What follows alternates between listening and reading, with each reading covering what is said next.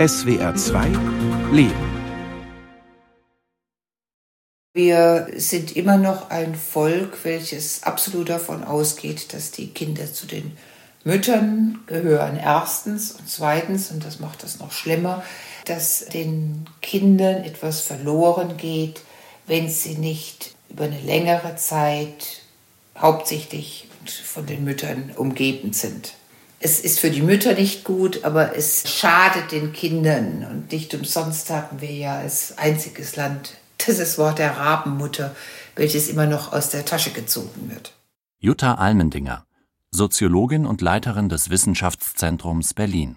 Es gibt seit ja, Mitte der 70er verstärkt, seit den 80er Jahren diesen Diskurs äh, über den neuen Vater, über neue Vaterschaft. Seit den 2000er Jahren wird es ja auch verstärkt auf die politische Agenda gesetzt in der Familienpolitik. Und äh, wenn man sich Einstellungsuntersuchungen anschaut, äh, dann kann man äh, sehen, dass auch äh, ein Verständnis von Vaterschaft, das nicht auf die Ernährerfunktion begrenzt ist, weitgehend Zustimmung erfährt. Wir sehen andererseits, dass es eine andauernde Kluft gibt äh, zwischen diesem neuen Diskurs der Vaterschaft und der alltäglichen Praxis. Michael Meuser, Soziologe an der Universität Dortmund. Ich glaube, dass das was Besonderes ist, ist mir erst sehr viel später aufgefallen. Es war nichts, worüber ich mir irgendwie Gedanken gemacht habe. Und ich habe es später dann gemerkt, eigentlich auch jetzt erst so langsam, wie besonders es eigentlich ist. Mein Sohn, Jakob Wessel, 20 Jahre, Student, lebt zurzeit in London in einer Wohngemeinschaft. Mit Jakob wurde vieles anders. Meine damalige Partnerin Petra und ich hatten uns jahrelang gefragt, wann der richtige Zeitpunkt für das gewünschte Kind wäre und ihn immer wieder vertagt. Zu viel Unsicherheit im Job, zu viel Unsicherheit im Leben, zu viel, was noch erledigt werden wollte. Gibt es das überhaupt, den richtigen Zeitpunkt für Kinder? Dynamischer wurde die Diskussion erst, als ich erklärte, dass ich es machen würde. Nach dem Mutterschutz die Alltagsbetreuung übernehmen. Es war ja am Anfang nach meinem Gefühl unausgesprochen, wer sich mehr kümmert und wie das alles funktioniert. Und ich glaube, das Unausgesprochene war auch in gewisser Weise ganz praktisch für uns beide, wohl wissend, dass wir unseren Sohn in einem Moment bekommen haben, wo ich voll fest gearbeitet habe und du frei gearbeitet hast. Damit war natürlich irgendwie schon klar, dass du mehr tun würdest. Sie würde weiter Vollzeit arbeiten, ich nach Bedarf und Möglichkeit. Auf eine gewisse Weise war es anders auch gar nicht möglich. Wir lebten in Washington, D.C., USA, und das aufgrund ihrer Arbeit. Sie arbeitete fest angestellt als Korrespondentin einer Zeitung, ich freiberuflich. Knapp zwei Monate nach Jakobs Geburt, im Herbst 2000, stieg meine Partnerin wieder in ihren Job ein. Es war für mich klar, ich werde meinen Beruf nicht aufgeben müssen. Das war total entscheidend. Wenn wir heute noch Untersuchungen machen, sehen wir, dass eine Mutter, die mit einem zweimonatigen Säugling erwerbstätig ist, wieder zurück zur Arbeit kommt, sich erklären muss, in die Defensive gerät, unter so einem Vorbehalt steht, das tut dem Kind nicht gut. Da hatten wir den großen Vorteil, dass wir im Ausland waren. Wir waren in den USA, wo die Frage so nicht gestellt würde, und danach waren wir in Belgien. Da wird viel eher von einer berufstätigen Frau ausgegangen. Ich glaube, das ist ein deutsches Problem. Außerdem habe das Kind ja auch noch einen Vater, erklärte meine Partnerin, wenn die Frage nach der Kinderbetreuung dennoch gestellt wurde. Aber was bedeutet das, Vater zu sein? Vor 50 oder 60 Jahren war das noch klar. Der Vater war das Familienoberhaupt und verdiente das Geld. Die Familie war in der Bundesrepublik Deutschland die Domäne der Ehefrau, so wie es das bürgerliche Gesetzbuch im Paragraphen 1356 bis 1977 regelte. Dort hieß es, die Frau führt den Haushalt in eigener Verantwortung. Sie ist berechtigt, erwerbstätig zu sein, soweit dies mit ihren Pflichten in Ehe und Familie vereinbar ist. In den 1980er Jahren entdeckte die Familienforschung dann den sogenannten neuen Vater. Der erwirtschaftete nicht mehr nur das Einkommen, sondern brachte sich aktiv in die Kinderbetreuung und Erziehung ein.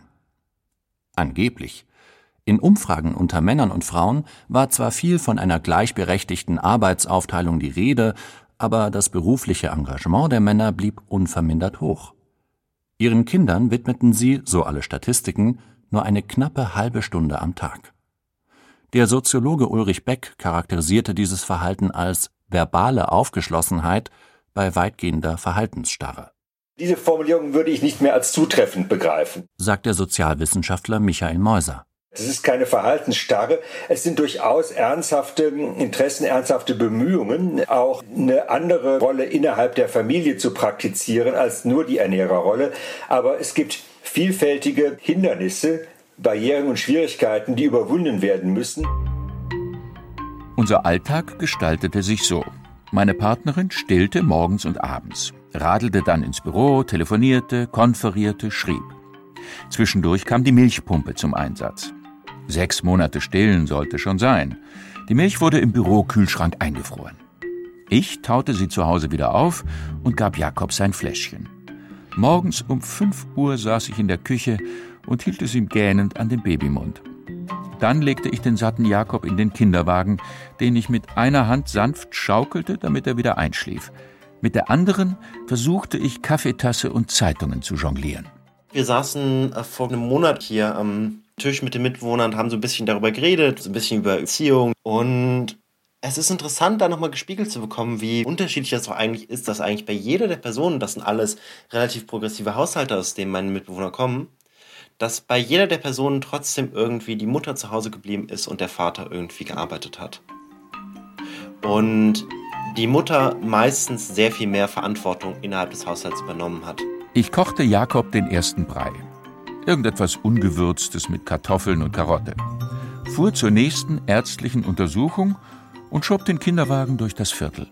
Wickelte, spielte, saß auf Parkbänken, versuchte zu lesen und Jakob in den Schlaf zu singen, was mal gut, mal weniger gut klappte, und wurde als einziger Mann Ehrenmitglied in einer Müttergruppe, den Urban Moms in Washington, D.C., die ich an einem Regentag in einem Café kennengelernt hatte. Zwischendurch versuchte ich auch zu arbeiten, allerdings nicht sonderlich erfolgreich. Im Wesentlichen machte ich das, was Mütter tun, Waschen, aufräumen, einkaufen, kochen, Kind anziehen, trösten, knuddeln, ausziehen, wickeln, baden, füttern und nachts mit Flasche und Schnuller beruhigen. Und alles wieder von vorn. Am Anfang fand ich am schwierigsten, mit meiner Rolle klarzukommen, weil mir nicht klar wäre, wie sehr ich doch so eine klassische Mutterrolle noch verinnerlicht hatte, mit wie viel schlechtem Gewissen ich rumgelaufen bin wenn man junge Menschen fragt, und das war auch schon bei jungen Menschen so vor zehn Jahren, es war auch schon so vor 15 Jahren, bevor sie eine Familie gegründet haben, dann besteht der große Wunsch, eine partnerschaftliche Ehe zu führen, eine partnerschaftliche Familie zu führen. Das heißt, dieser Wunsch ist da bei den allermeisten jungen Leuten.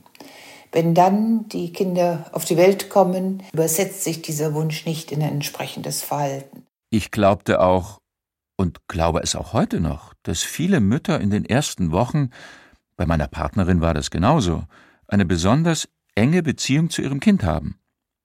Irgendein biologisches Programm scheint sich da abzuspulen.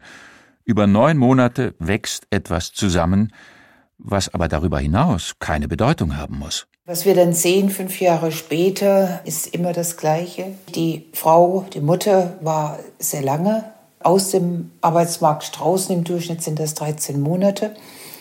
Der Vater hat im Durchschnitt drei Monate Elternzeit genommen, zwischenzeitlich.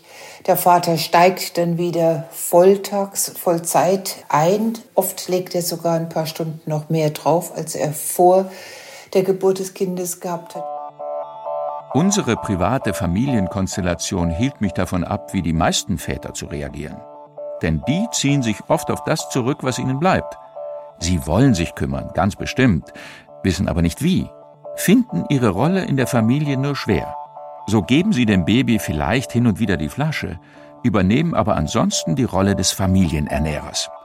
Denn da fühlen sie sich am sichersten. Sie gehen auf die Jagd, sprich auf die Arbeit, arbeiten sogar noch mehr, weil sie ja etwas Sinnvolles tun wollen, weil sie Verantwortung übernehmen wollen. Und das geht am besten dadurch, dass man für den finanziellen Rückhalt sorgt. Ganz sicherlich spielt eine ökonomische oder finanzielle Dimension eine wichtige Rolle. Wenn man sich anschaut, wie in der Mehrzahl der Haushalte die Einkommensverteilung ausschaut, dann sieht man, dass in den meisten Haushalten das Einkommen des Mannes oder dann eben auch das Einkommen des Vaters höher ist als das Einkommen der Mutter. Und vor diesem Hintergrund begründen viele Paare die Entscheidung, dass nach der Geburt eines Kindes der Vater voll äh, erwerbstätig bleibt, die Mutter aber ihre Erwerbstätigkeit unterbricht oder im Umfang verringert. Und auch die staatlichen Regelungen in Deutschland haben ihren Anteil an dieser Rollenverteilung ist ein Modell, wo man davon ausgeht, dass eine Person erwerbstätig ist und die andere Person nicht erwerbstätig sein muss. Funktionale Arbeitsaufteilung, die andere Person macht dann alles andere. Und es gibt ja wahrlich sehr, sehr viel zu tun außerhalb der Erwerbsarbeit. Man sieht diese Vorstellung heute noch allüberall abgebildet, wenn man beispielsweise das Ehegattensplitting denkt, wenn man an kostenlose Mitversicherung denkt, wenn man an geringfügige Beschäftigungsmodelle denkt, wo ja auch hauptsächlich Frauen drin sind. Wenn man aber auch an kulturelle Zuschreibungen denkt, dann wird das sehr, sehr deutlich. Auch wenn die Zahlen schon etwas älter sind, bleiben sie aussagekräftig. 2013 fand das Institut für Demoskopie in Allensbach heraus, dass Männer an sich deutlich höhere Ansprüche in Bezug auf ihre Rolle als Familienernährer stellen als bei der Haus- und Familienarbeit.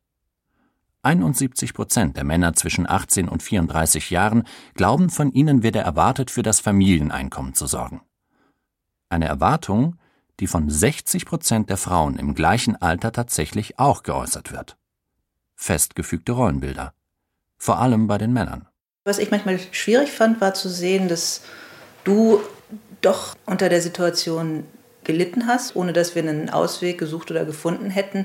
Weil natürlich gesellschaftliche Anerkennung für Männer noch ungleich viel mehr damit verbunden ist, dass sie im Beruf erfolgreich sind. Frauen haben es immer noch leichter, einfach auf einer Party zu sagen, ich kümmere mich um die Kinder.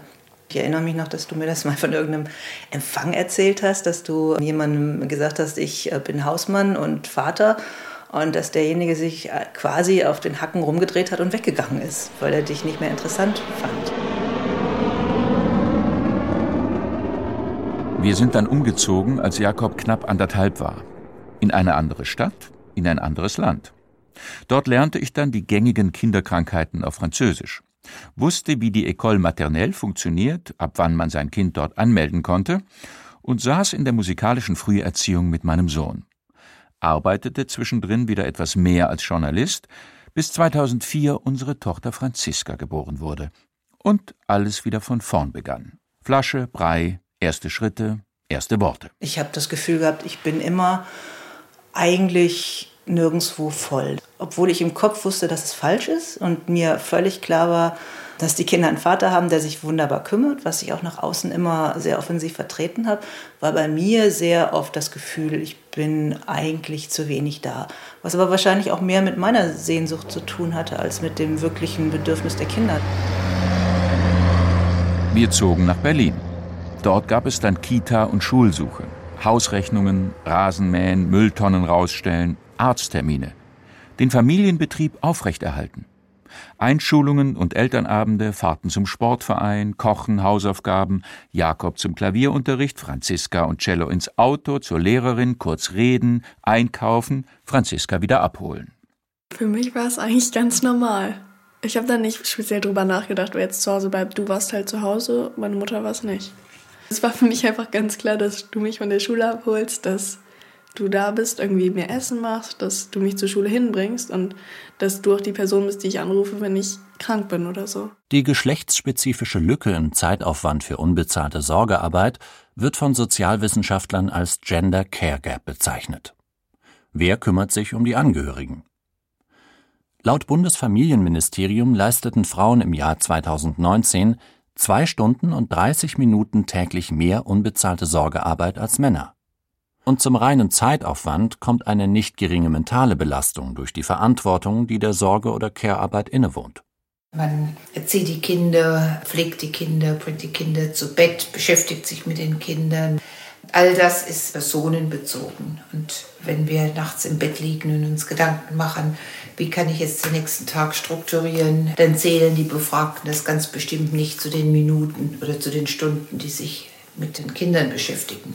Daher müssen wir auch zu diesem Stundenmaß dieses Mental oder Cognitive Load nehmen oder ich würde ja immer sagen, einfach Stressfaktoren. Unsere individuelle Lösung mit mir als Teilzeithausmann und Teilzeiterwerbstätigem funktionierte lange Zeit sehr gut. Und ich glaube auch heute noch, dass sie gut war. Denn die gesellschaftlichen Normen und Erwartungen erwarteten von mir, mehr erwerbstätig zu arbeiten, von meiner Partnerin hingegen, sich mehr innerhalb der Familie zu engagieren. So suchte ich, wenn es eben ging, die Arbeit außerhalb der Familie, meine damalige Partnerin die innerhalb.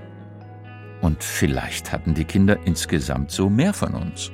Der Vorteil von dem, was wir gemacht haben, ist, dass man die eigenen Rollen doch immer stärker in Frage stellt. Also ich würde immer noch sagen, die Rollenaufteilung so rum ist die interessantere, sie ist aber natürlich auch die anspruchsvollere. Überflüssig lange Bürozeiten, die sowieso nur länger, aber nicht produktiver sind, waren bei meiner Partnerin selten. Es gab auch keine ausufernden Termine.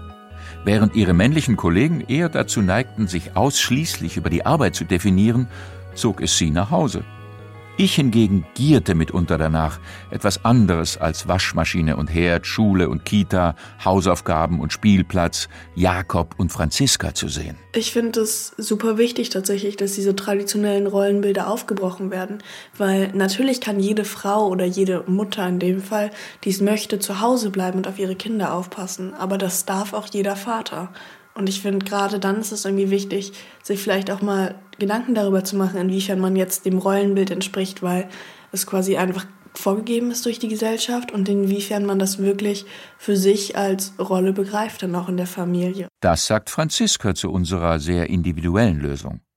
Wie aber kommt man gesellschaftlich zu einer gerechteren Aufteilung der Sorgearbeit? Es gibt immer als zentralen Verweis auf Länder, in denen das anders läuft, in denen die Kluft geringer ist, der Verweis auf die skandinavischen Länder, äh, insbesondere auf Schweden. Zum Beispiel nehmen in Schweden über 90 Prozent der Väter Elternzeit in Anspruch, während wir in Deutschland das gegenwärtig bei 40 Prozent der Väter haben. Die Unterschiede zu den skandinavischen Ländern sind immer noch beträchtlich. Die Gründe dafür sind einfach. In Norwegen gibt es beispielsweise seit 28 Jahren Elternzeit mit einem Anteil für die Mütter, einem für die Väter und einem verhandelbaren Anteil für beide. Das Ganze bei vollem Einkommensausgleich während der gesamten Elternzeit. In Deutschland beträgt das Elterngeld hingegen zwischen 65 und 100 Prozent des früheren Netto-Monatseinkommens, höchstens aber 1800 Euro. Diese oft finanziellen Einbußen sind bei Familien ohne großen finanziellen Rückhalt der wichtigste Grund dafür, dass Väter auf eine längere Elternzeit verzichten. Man kann über solche Anreizsysteme schon Entwicklungen in Gang setzen und Veränderungen anstoßen. Es gibt ja auch Überlegungen für Elternzeitmodelle, die darauf ausgerichtet sind, das auch über die rechtliche Regelung äh, zu befördern, äh, dass zumindest ein Teil der Elternzeit von äh, Mutter und Vater nicht parallel genommen wird, wenn der Anspruch auf die volle Elternzeit realisiert werden soll. Was von Vorteil wäre. Denn Untersuchungen zeigen, dass die väterliche Beteiligung an der Kinderbetreuung insgesamt größer wird, wenn der Vater seine Elternzeit nicht gleichzeitig mit der Mutter genommen hat. Schaue ich heute kritisch auf unsere Familienstruktur, so muss ich eingestehen, dass wir damals eigentlich nur einen Rollentausch vollzogen haben. Ich übernahm den ansonsten eher weiblichen Part, und den des Zuverdieners. Meine damalige Partnerin mehr die der klassischen Familienernährerin. Und ja, zwischendurch haderte ich auch mit meiner Rolle, die sich so eingeschliffen hatte. Ich weiß nicht irgendwie, ob deine Karriereambitionen dadurch geschmälert wurden, wobei ich mich dann frage, inwiefern die Karriereambitionen jetzt größer gedacht eines Mannes mehr wert sind als die einer Frau. Sagt meine Tochter heute in der Rückschau. Ich litt mitunter an fehlender beruflicher Anerkennung. Dem Männlichkeitsbild der Gesellschaft kann man sich individuell und auch als Familie kaum entziehen. Dazu hätte es einer andauernden Reflexion bedurft, nicht nur über das Augenblickliche, sondern auch das zukünftige Leben. Ja, klar, wir hätten viel öfter darüber reden müssen. Es ist nicht ganz trivial und einfach, das gleich zu gestalten. Das ist, glaube ich, immer noch extrem schwierig. Und zu unserer Zeit weiß ich gar nicht, ob es überhaupt geklappt hätte, weil ja irgendwann dann auch so eine Art von Familieneinkommen da ist, an das sich beide gewöhnt haben, was in dem Fall ich dann einfach sicherer hatte. Aber klar hätte man es auch möglicherweise unter Verzicht auf Einkommen häufiger neu verhandeln müssen. Hätten wir tun sollen. Haben wir aber nicht. Wir haben uns stattdessen mit dem Status quo zufrieden gegeben, uns zurückgelehnt, uns eingelullt, im Gefühl eingerichtet, dass alles so weit okay ist, wie bei vielen Familien nur andersherum funktioniert. Was vielleicht dann am Ende auch dazu geführt hat, dass wir heute nicht mehr zusammen sind. Gleichzeitig mochte ich es auch, noch mehr in der Rückschau, meinen Kindern nicht entgehen zu können. Ich musste mich mit ihnen beschäftigen. Ich war intellektuell mitunter ordentlich unterfordert, oft aber emotional überfordert.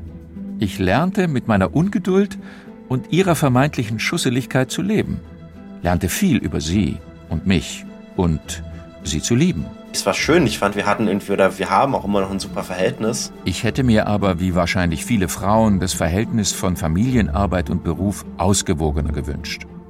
Ohne das damals unbedingt benennen zu können. Ich war ja nicht unglücklich.